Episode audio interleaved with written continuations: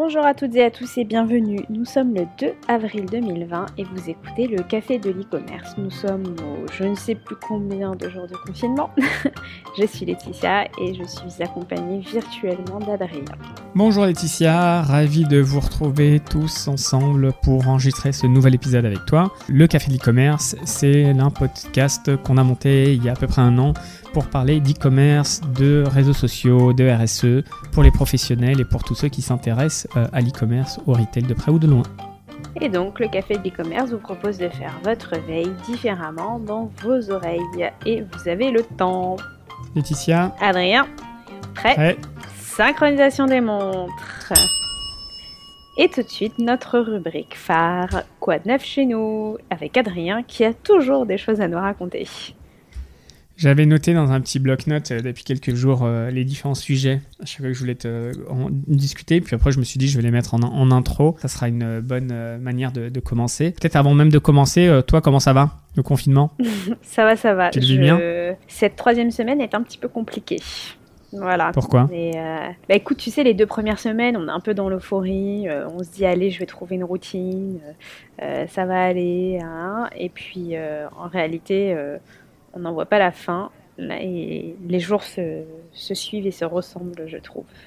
Et tu arrives quand même à, travailler? Ah bah oui, obligé, hein, pas le choix. Alors je, reprécise pour nos auditeurs, euh, Adrien et moi-même travaillons chacun dans une, entreprise de, software euh, international et euh, on a vraiment l'habitude de travailler en remote, hein, c'est absolument pas le problème. On est déjà équipé, on a déjà tous les outils. Pour nous, c'était pas une découverte de faire des zooms travailler sur Slack. Euh, donc oui, le travail est toujours là. Euh, en revanche, j'ai l'impression que euh, là aussi, dans les équipes, on s'impose une routine qui parfois n'est pas forcément nécessaire. Et, et, sinon, Laetitia, il y a des choses positives quand même, un peu ou pas? Ouais, et eh ben il y a beaucoup de choses positives quand même. C'est que moi, j'avais pas l'habitude de faire trois repas par jour, absolument pas. J'en squeezais au moins un, voire deux. Et là, euh, bah, c'est trois repas par jour et en famille. Et je me suis découverte des talents culinaires, euh, mais insoupçonnés. Euh, la semaine dernière, ou il y a deux semaines, notre, le CEO, euh, donc le PDG de la boîte pour laquelle je travaille, nous expliquait une chose qui était assez amusante. Enfin, c'est pas amusant d'ailleurs. Euh, il nous expliquait qu'en temps de crise, c'est là où on travaille le plus.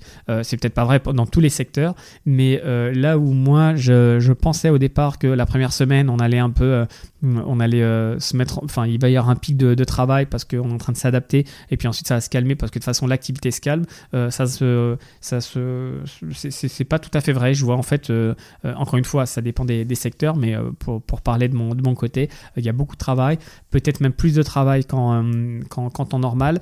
Euh, les rendez-vous qu'on fait, vu qu'ils sont sur Zoom, en général, le temps, ça commence à la minute où ça doit commencer et ça se termine à la minute près, alors que quand c'est des rendez-vous physiques, ça commence un peu plus tard, ça déborde, etc. Du coup, tu fais plus de rendez-vous dans, dans, la journée et, et, du coup, et comme il y a des horaires qui sont aussi, tu n'as plus trop d'horaires, tu, voilà, tu, tu, peux commencer tôt le matin sur la pause de midi ou le, ou le, fin d'après-midi ou le soir. Euh, donc c'est un peu déstructuré. Donc je te rejoins sur l'organisation où euh, on, est, on, on, va avoir une routine propre, clean, mais en fait, euh, non, si on ne se force pas à avoir une, une hygiène là-dessus, ça peut vite prendre le pas sur, sur la vie perso.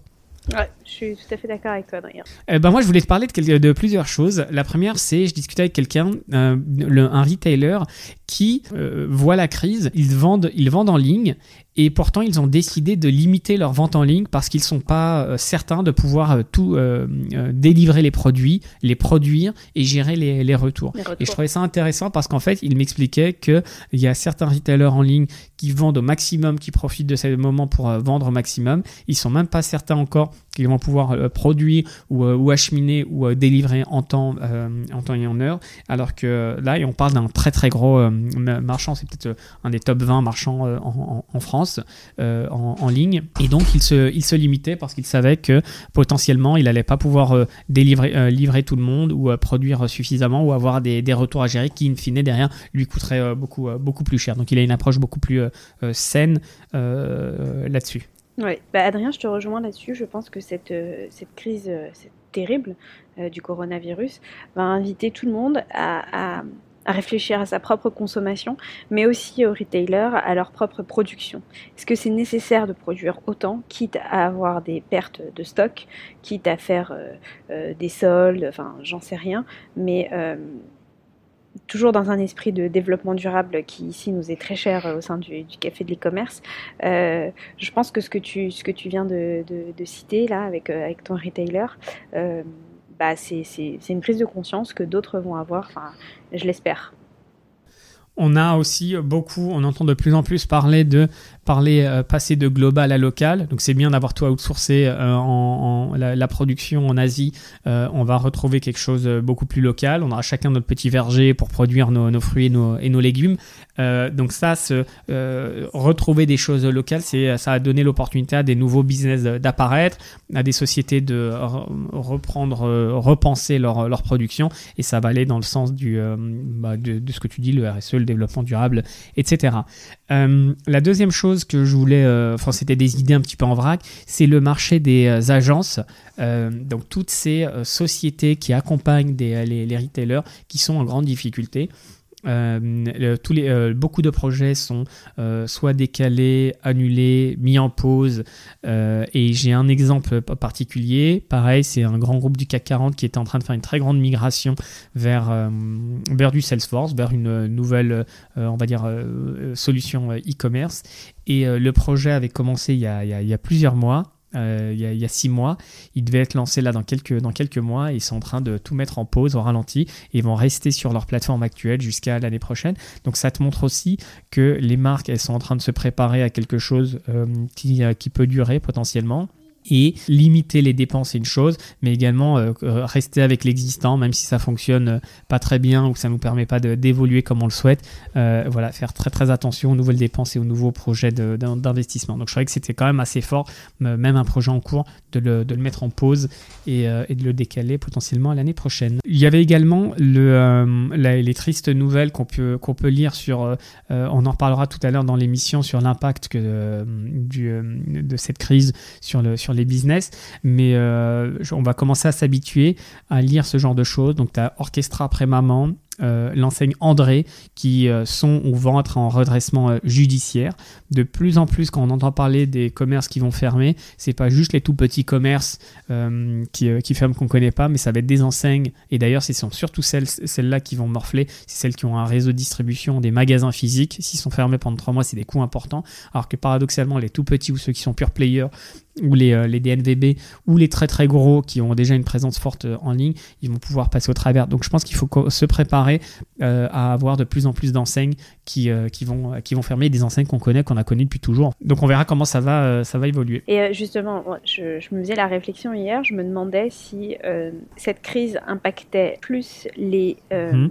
les retailers qui ont eu du retard à se mettre sur du e-commerce, parce qu'en fait, je lisais que Macy's, voilà, tous ces department stores euh, américains, euh, bah, pour eux, c'était terrible parce que déjà, ils ont eu un retard très conséquent à se mettre sur, sur, sur, sur le, commerce en ligne et que là, bah, avec la fermeture des magasins qui étaient leur seule ressource en réalité, et bah, ça, ça annonçait quasiment la fermeture de, de ces marques-là je me faisais la réflexion si en France on avait des cas similaires sur des marques qui avaient mis du temps à se mettre sur, euh, sur de l'omnicanalité, sur, euh, sur toutes ces choses. Non, mais on n'en est même pas là parce que si, si en as là, c'est que tu peux quand même aller sur le, sur le, sur le magasin. En fait, le calcul qu'il faut regarder, c'est très simple c'est la proportion du online versus l'offline. S'il à 5%, bah, t'es foutu. C'est-à-dire qu'aujourd'hui, tu peux faire que 5% de ton chiffre d'affaires et tu dois mm. continuer à payer des gens, des loyers, etc. Et les marques qui ont, sont un peu plus matures, qui sont à 10, 15, 20%, on en avait parlé il y a quelques semaines sur la moyenne, on savait que ça, ça augmentait je pense que le vrai truc, c'est combien aujourd'hui le e-commerce peut te, te, générer, sachant que même si c'est 20, on va dire, c'est 20% de ton business, et en plus, ça, ça, ça, a chuté de 50%, tu vois, ça reste minuscule, mais ça continue à générer quelque chose. En fait, ce qui est terrible, c'est tous ceux qui ont des, des, des, magasins physiques, parce que c'est chaud pour eux. Il faut continuer à payer des, des, des, des loyers, des gens. Des, loyers, etc. Donc, euh, pour, pour eux, ça va être le, le pire. Euh, mais ouais, ouais, ils vont, ils vont, ils vont morfler. Enfin, il y, en a plein qui vont, qui, qui vont morfler, c'est certain. Ce qui veut dire que par exemple, ceux qui sont absolument pas équipés, euh, bah ça, ils s'équiperont jamais, quoi, en fait. En tout cas. Alors, maintenant, ça va être compliqué d'aller voir d'investir. Je pense que effectivement, c'est c'est un peu tard. Tout va dépendre de combien de temps ça va durer, que- quelles sont les. Il y a aussi les lois. Regarde, demain, le gouvernement il dit bah maintenant on va permettre. Euh, Enfin, il suffit juste qu'il y ait une loi qui permette de, de faciliter certains, certains secteurs ou qui permette de déconfiner certaines régions. J'en Mm. sais rien du tout. Mais en fait, il y a tellement de paramètres qu'au- qu'aujourd'hui, c'est très difficile de savoir comment, euh, comment ça va durer. Mais euh, ce qui est certain, c'est que j'ai l'impression qu'il y a. euh, pour le moment, personne n'en parle. hein. Enfin, c'est une personne qui m'expliquait, il était chez un éditeur français, 30 personnes, ils, ils sont- ils équipent euh, la plupart des, des- des boîtes, euh, des, des retailers, Mm. et en fait, ils vivotent. Parce que c'est le genre de truc où euh, le, le truc continue, mais ils sont presque tous au chômage, en chômage partiel. Donc là, on Ouais. est côté éditeur. Mais en fait, euh, tout le monde est très, est très fragile. En fait, c'est ça que je voulais dire. Ouais, ouais.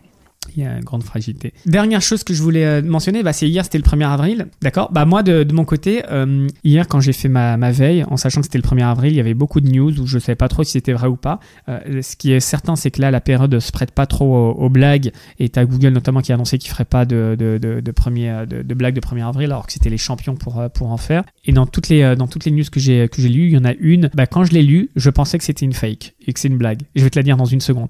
Et ensuite, je suis allé vérifier sur, euh, sur Google News.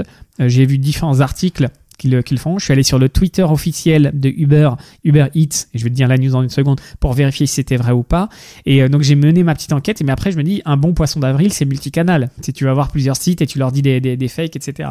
Et euh, il semblerait que c'est vrai. Euh, donc je, je dis il semblerait parce que je voulais vérifier encore ce matin, j'ai pas eu pr- pris le temps, mais a priori c'est vrai parce que ça a été pas mal relayé. Et la news, c'est que Carrefour et Uber Eats s'associent pour livrer les courses à la maison. Je trouve ça juste dingue, tu vois. Tu prends deux sociétés, tu, tu les vois pas du tout ensemble. Et euh, donc ça va, ça va être juste pour les produits qui sont peu encombrants. Pour certains produits, ça sera sur, euh, pour le moment limité à, à, à Paris intramuros et ils vont le, ils vont le développer. Mais tu as des restaurants qui ferment ou qui livrent pas. Du coup, ils ont la capacité de livrer. Ils se disent pourquoi pas mettre certains produits euh, Car- Carrefour là-dedans. Donc je trouvais ça super malin. Et je, trouve, et je me verrais complètement l'utiliser. Enfin, tu vois, en quelques clics, tu, veux, tu peux être livré des choses euh, qui sont peu encombrantes. Je trouvais ça intéressant, mais c'était tellement euh, gros euh, de sociétés comme ça. En plus, c'est, je sais pas, je trouvais ça euh, étrange. ça et permet de. ouais. bah, on n'y pense pas, mais tous les chauffeurs Uber sont quand même euh, bah, un peu au chômage technique, sachant que eux n'ont pas le droit au chômage, euh, puisque ce sont des travailleurs indépendants. Donc du coup, euh, l'activité peut, quand même euh, reprendre. Et euh, je crois qu'on se l'était déjà dit, Adrien, mais c'est dans ces temps de crise que les idées émergent. Et alors oui, là, on a deux, grands du capitalisme qui, s'unissent, mais en réalité pour une noble cause, parce qu'il y a plein de gens qui qui n'ont pas de voiture, qui peuvent pas aller au drive, parce qu'il faut pas oublier que pour aller au drive, bah, faut une voiture quand même. Euh, les livraisons euh, à domicile euh, euh, sur des, des, des shops ou des drives euh, qui vous livrent à la maison pour le coup, bah, maintenant les délais d'attente sont hyper restreints. Donc si on met à disposition des chauffeurs Uber avec leur véhicule, je dis pas qu'on aura la même rapidité que, euh, que avant la crise, lorsqu'on commandait et que tout était arrivé, tout arrivait très rapidement, mais au moins, eh ben, c'est un service en plus, c'est une option en plus. Donc, euh, si c'est si c'est vrai, euh, et bah pourquoi pas, et, euh, et je le testerai. Et on passe à la rubrique les infos à retenir. Moi, j'en ai retenu une que je voulais partager avec toi parce qu'elle a fait le tour du, du web. Alors, on n'a pas grand chose à se mettre sous, sous la dent et en plus, tout est autour du, du virus. C'est la FEVAD. Et d'ailleurs, on fait des, euh, des, des, des, trucs positifs, des points, des, des comment on dit ça, des, des applaudissements. Le contraire de, des, des cartons rouges, c'est quoi? Non, on n'a pas ça, non Bah non, on a le corona du cœur, quoi, mais c'est triste. Ah ouais, bon bah ok, non mais c'est pas qu'on a du cœur, mais quoique peut-être. En tout cas, je voulais féliciter Fevad, enfin je voulais, j'ai rien à leur dire, mais bon, euh, bravo Fevad, parce qu'en ce moment ils communiquent énormément. Euh, je crois que ils communiquaient toujours, mais on les, on- on- ils n'avaient pas autant de visibilité, et là, euh, chaque semaine, euh, ils publient des articles, des, des, des choses qui sont intéressantes, et on est très captif en plus pour savoir ce qui se passe. Donc là, l'étude que je veux te mentionner, c'est une étude qui a été réalisée du 23 au 25 mars.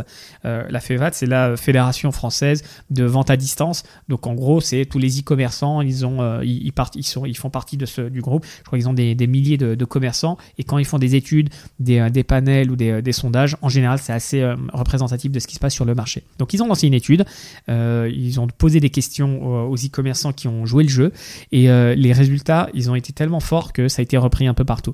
Et le chiffre qui a été repris partout, tu as dû le lire, c'est 40% des e-commerçants qui estiment qu'ils ne qu'ils ne pourront pas résister économiquement plus de trois mois si la, si la crise se poursuit et 20% ne se prononcent pas. Donc tu as près de 50% des business, des, e-commerçants qui t'expliquent que si la, crise continue euh, ou qui, si elle dure 3 mois, ils vont mettre la clé sous la porte. Ce qui est quand même un chiffre euh, affolant euh, ou assez, assez fort.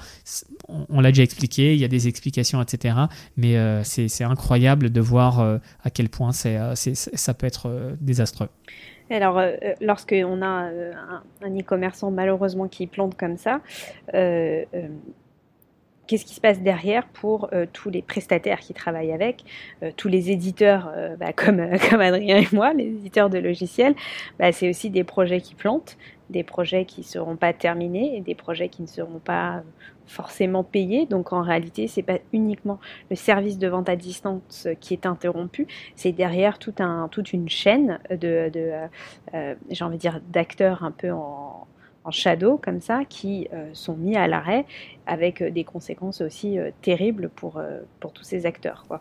Complètement. Si tu as les e-commerçants qui arrêtent de vendre, les prestats avec qui ils travaillent, ils vont plus les payer, leurs fournisseurs. Et du coup, ça va aussi avoir un impact important. on aura plus de travail.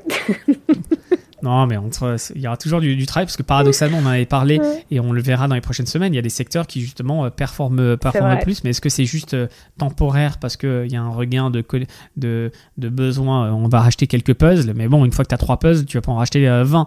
Donc il y, a, eu effectivement des pics dans certains secteurs. il faudra voir dans, dans, quelques semaines comment ça va, ça, va évoluer. Mais en tout cas, c'est, ce, qui est, ce qui est sûr, c'est que quand tu es dans cette période, je crois que c'est avec toi qu'on, en parlait, tu n'as pas, pas envie de t'acheter des, des écharpes ou des, de te faire des, des, des, achats plaisir. Mhm. On, est plus là à penser en mode survie.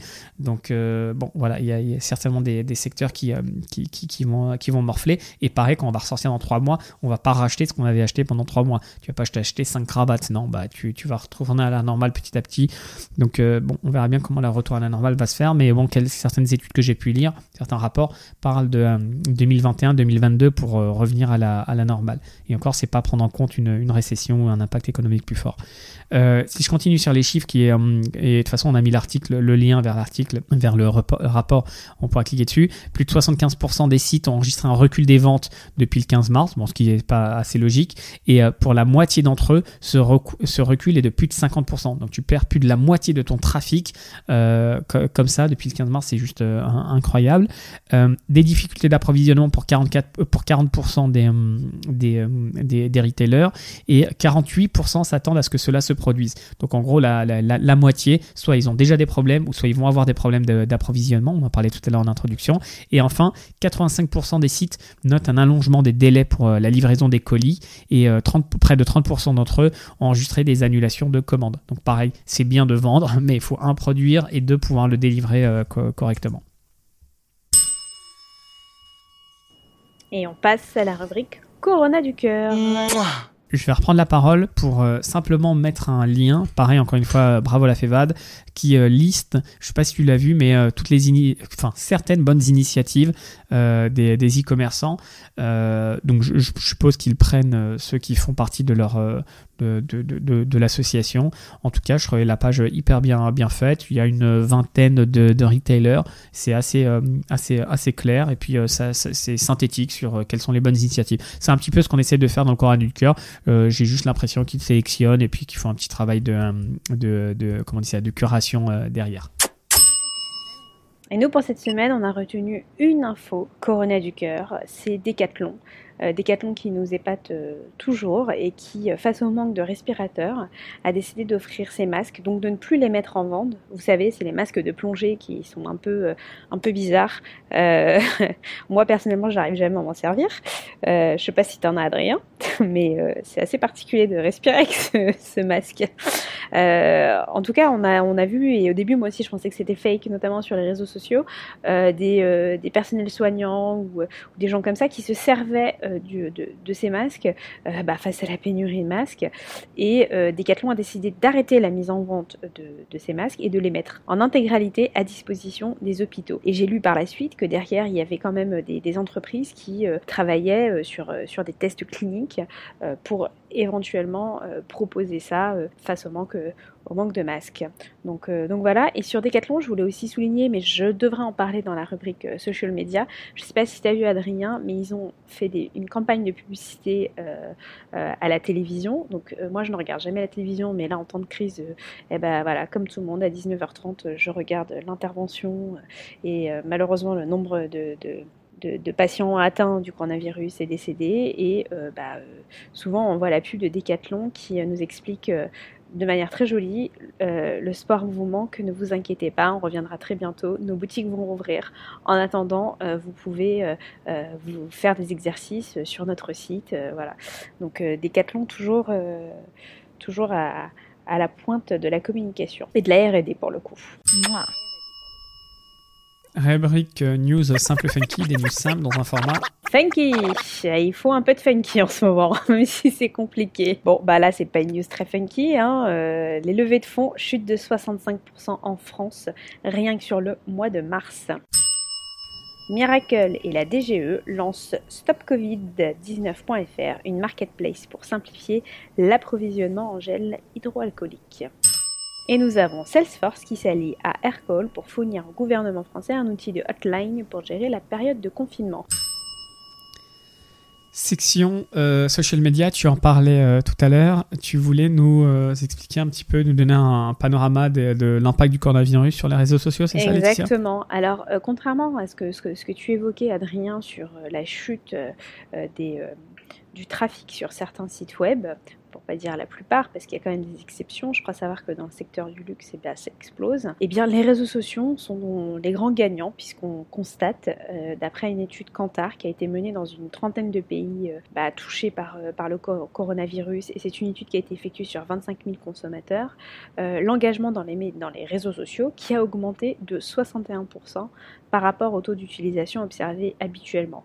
Bon, déjà, ça s'explique par le fait qu'on est confiné, que euh, bah, on s'ennuie en réalité, puis c'est aussi un, un vecteur d'information. Et parfois aussi, les réseaux sociaux, bah, c'est aussi un vecteur de lien avec la famille et avec les amis. Je pense là notamment à WhatsApp, et WhatsApp, c'est le grand gagnant euh, de, ce confinement. Je pense que vous avez toutes et tous un groupe WhatsApp avec euh, votre famille. Moi, personnellement, bah, j'en ai plusieurs. On se donne des rendez-vous, on s'appelle. Surtout quand on a des enfants, bah, ça, leur fait toujours plaisir de voir euh, les grands-parents à travers, un, FaceTime, enfin un WhatsApp call. donc WhatsApp est le grand gagnant. Et euh, dans l'ensemble, l'utilisation sur WhatsApp a augmenté de 40% sur la première phase de pandémie. L'utilisation augmente de 27% dans la phase intermédiaire, de 41% dans les pays de la dernière phase de la pandémie. Donc nous, on n'est absolument pas concernés par cette dernière phase. Et c'est plutôt euh, des pays qui en sont déjà sortis où là, on augmente de 51%. Et en Chine, où il n'y a pas WhatsApp, c'est WeChat et Weibo qui ont constaté une augmentation de 58% de leur utilisation. Donc WhatsApp, Facebook et Instagram, qui je le rappelle appartiennent au même groupe, Facebook Group, tous connu une progression de plus de 40% chez les moins de 35 ans. J'étais assez surprise, euh, non pas de ces chiffres parce que moi-même je fais, je fais une, grande utilisation des réseaux sociaux et encore plus que d'habitude et c'est compliqué parce que j'aimerais bien pouvoir me sevrer un peu, mais je suis choquée de ne pas voir TikTok. Enfin, il y a TikTok dans l'étude, euh, mais euh, c'est un petit peu plus loin derrière. Alors que j'ai l'impression que justement tout le monde se met à faire des TikTok. Parce que tout le monde a du temps, tout le monde a un peu euh, d'imagination, tout le monde a envie de rigoler. Et, et TikTok fait pas partie de, de, de, ce trio-là. Donc à suivre, peut-être que ça, ça viendra. Merci Laetitia. Et on passe à la rubrique Focus Pocus. Adrien, prends le mic. Cette semaine, je vais te parler de Web Analytics. Tu connais Laetitia un petit peu?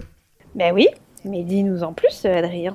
Tu as le mic. Bah, Web Analytics, en fait, c'est donc c'est en anglais, mais ça va être euh, en, français. On pourrait le traduire par euh, analyse d'audience, analyse de site euh, web, analyse statistique. Il y a plein de, de, de, de terminologie.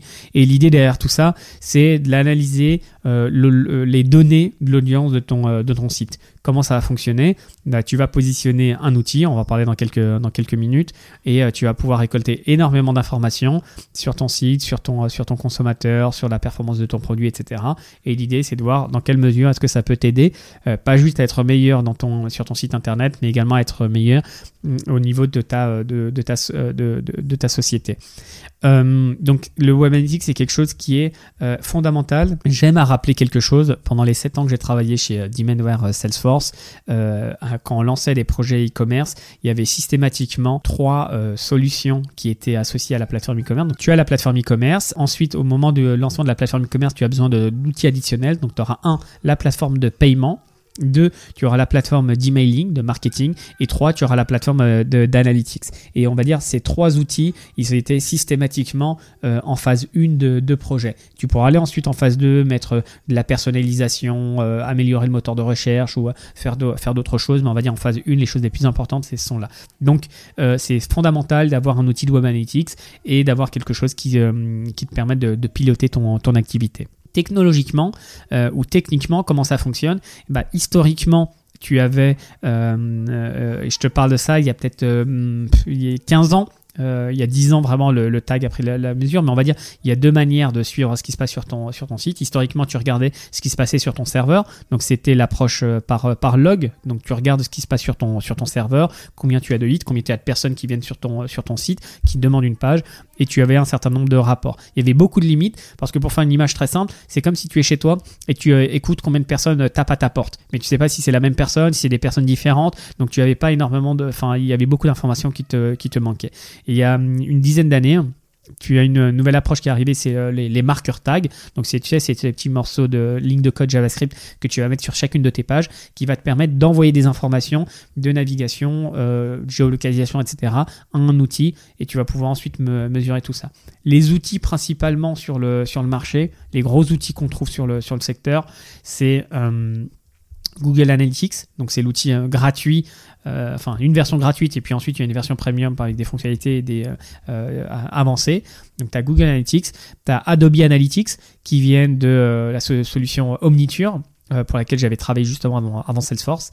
Et donc c'est Adobe Analytics, c'est une solution payante, grand compte et euh, AT Internet, qui était l'ancien Xiti pour euh, ceux, qui, euh, ceux qui connaissaient, qui est aussi qui est pour le coup la solution franco-française qui a été développée en France. Et, assez étonnamment, ils ont réussi à percer en France, à avoir une part de marché assez intéressante, et ils ont ensuite réussi à se développer à l'international. Ils apparaissaient sur le, sur le Gartner et Forrester, donc belle, belle réussite de, de la société. Donc ça, c'est pour les, pour les outils. Euh, je voulais être très synthétique sur le, sur le Web Analytics et je voulais juste euh, focaliser sur euh, deux, trois choses.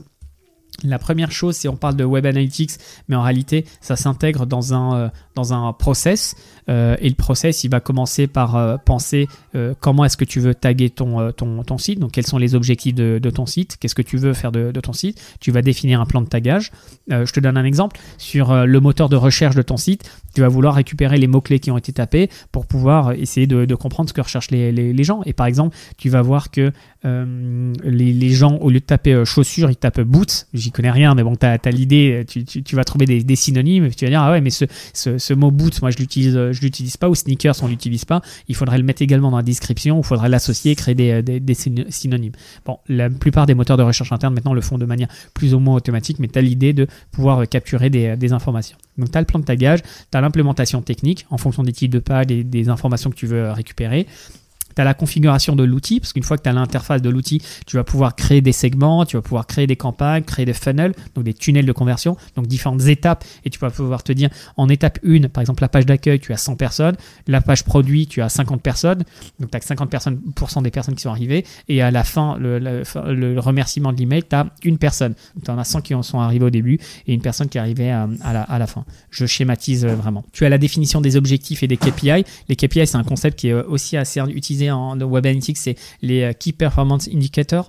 Euh, en français, c'est euh, indicateurs clés de performance, ICP. Et ça va être les.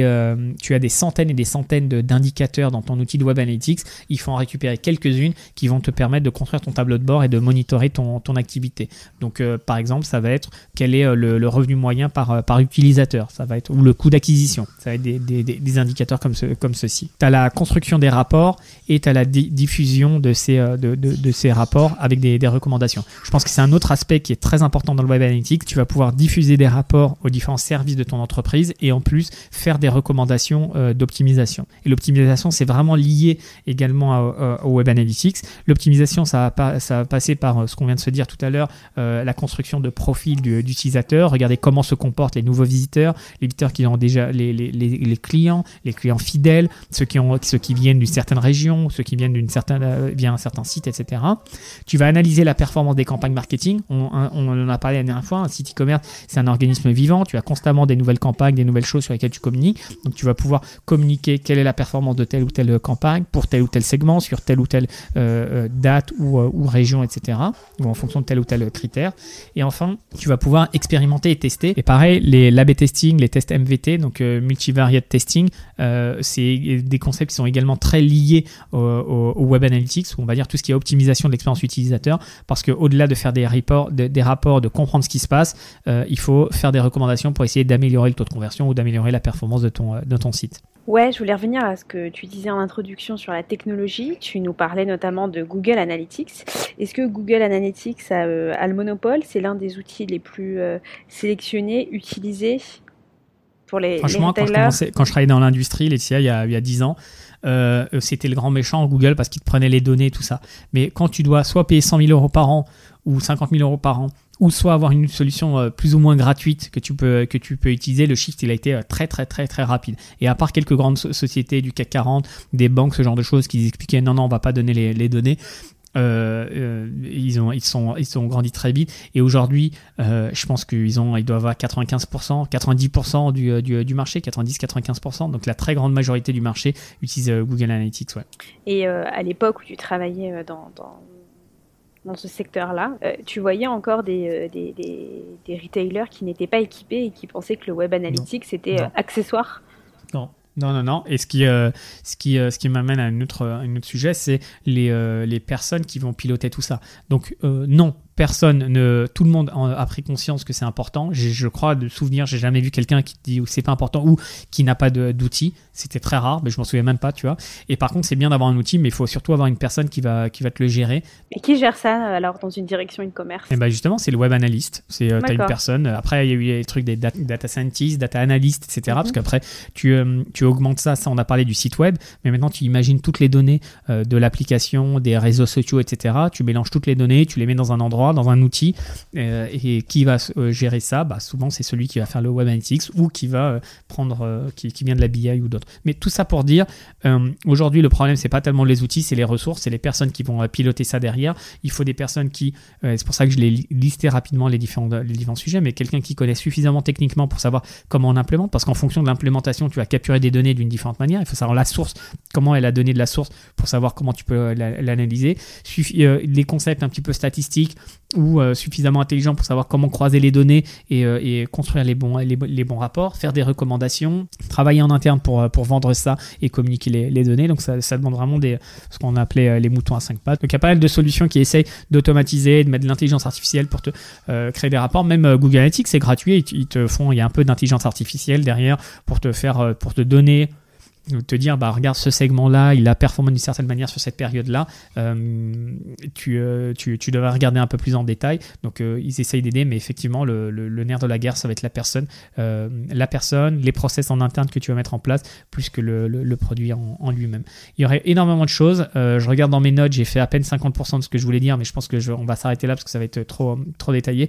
Dites-nous si c'était assez c'était en introduction c'était c'était suffisant. J'ai peur d'être allé peut-être un peu trop loin, justement, peut-être pour une première fois où je voulais rester euh, très, euh, très high level, mais euh, on voulait faire une petite introduction sur Web Analytics et vous pourrez trouver de toute façon énormément de vidéos YouTube ou de, ou de ressources en ligne autour de ce sujet. Allez, merci Adrien pour ce focus focus très complet. On passe désormais à la rubrique Café du Mytho. Ça fait un petit moment. Adrien, gros carton rouge pour le printemps, je crois.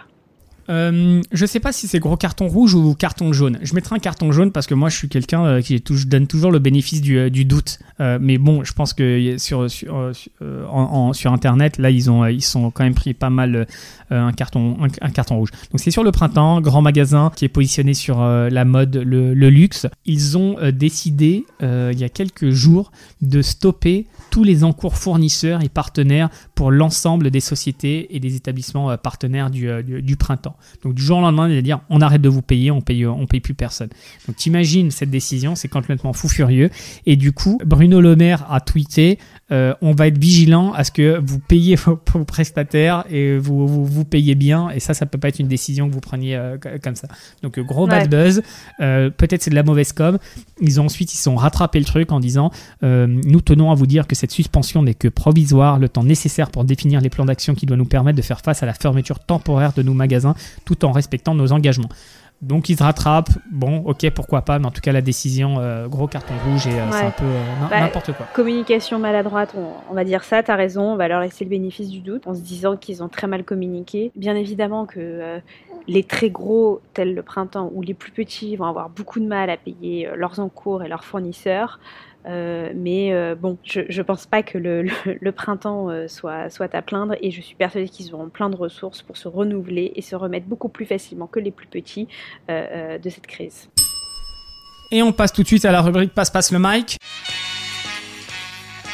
Oui, notre rubrique Passe-Passe le mic, toujours copié mais jamais égalé. C'est une rubrique où euh, nous recevons des invités euh, de manière très brève. En deux minutes, ils répondent à quatre questions.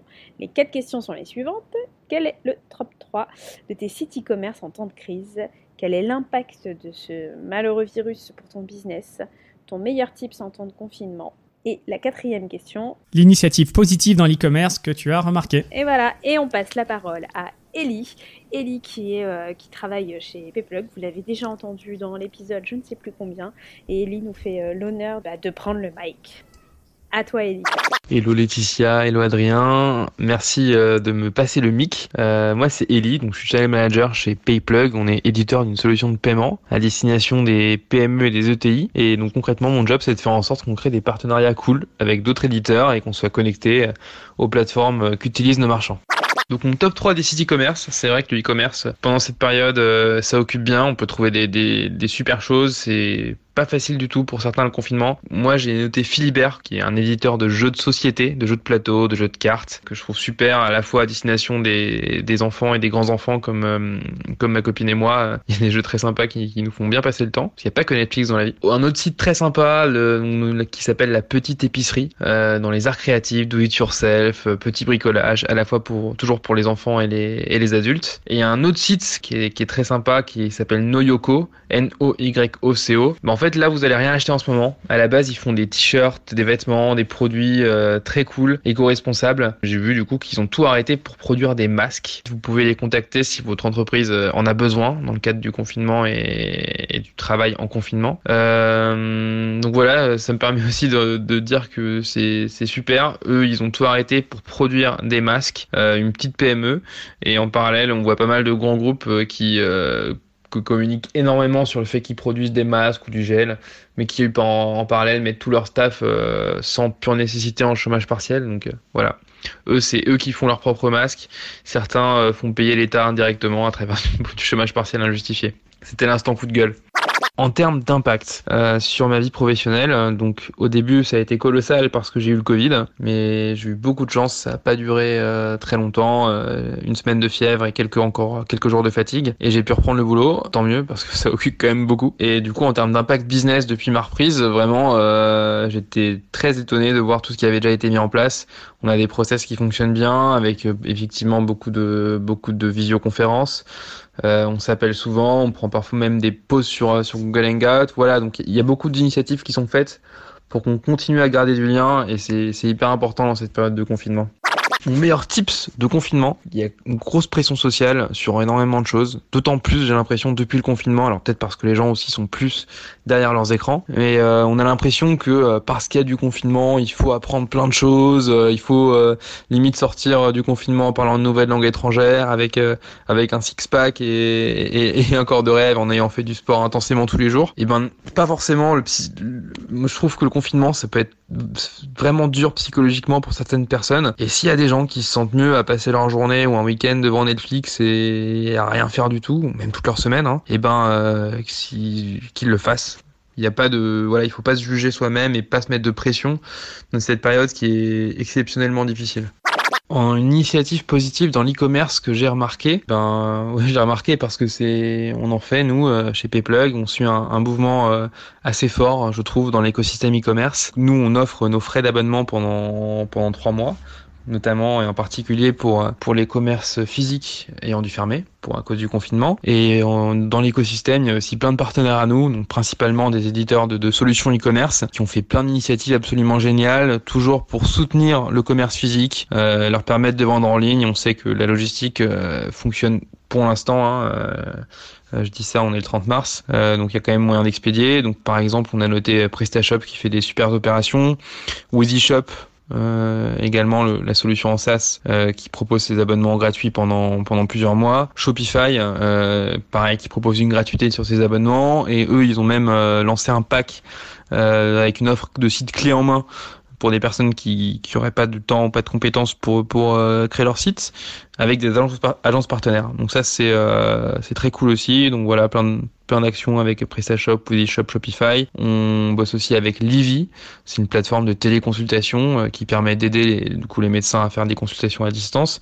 Et là-dessus, on offre quasiment tous les frais sur euh, des consultations bien sûr liées au Covid. Et voilà aussi dans l'écosystème, euh, j'ai vu Arcall, qui est aussi une boîte très cool dans la téléphonie et surtout donc, qui, qui, ont un produit qui répond très bien aux, besoins de communiquer pendant télétravail. Ils offrent un mois d'abonnement. Voilà, bon confinement à tous. Bah, merci beaucoup Ellie, j'espère que euh, euh, tu te remets bien de, ce satané virus et que les choses vont s'améliorer euh, pour toi, pour ton business et qu'on va se revoir très bientôt puisque je crois que Payplug a organisé une soirée fin mai et on espère y être si nous ne sommes plus confinés. Merci beaucoup à toutes et à tous d'avoir partagé avec nous cet agréable moment. On espère vous avoir euh, donné un peu euh, de, bonheur dans cette jungle d'annonces euh, toujours plus négatives les unes que les autres. Pour retrouver les références de cet épisode, rendez-vous dans les notes de l'épisode sur le site ou sur le site pardon, le café de l'e-commerce.fr. Profitez-en pour vous inscrire à notre newsletter et surtout profitez-en pour nous mettre 5 étoiles sur iTunes. On en a besoin. Merci à tous. Merci Laetitia. À très bientôt tout le monde et on se voit la prochaine fois. Je, me lâche sur la, sonnette. À très vite Laetitia, la semaine prochaine. ciao. ciao. ciao.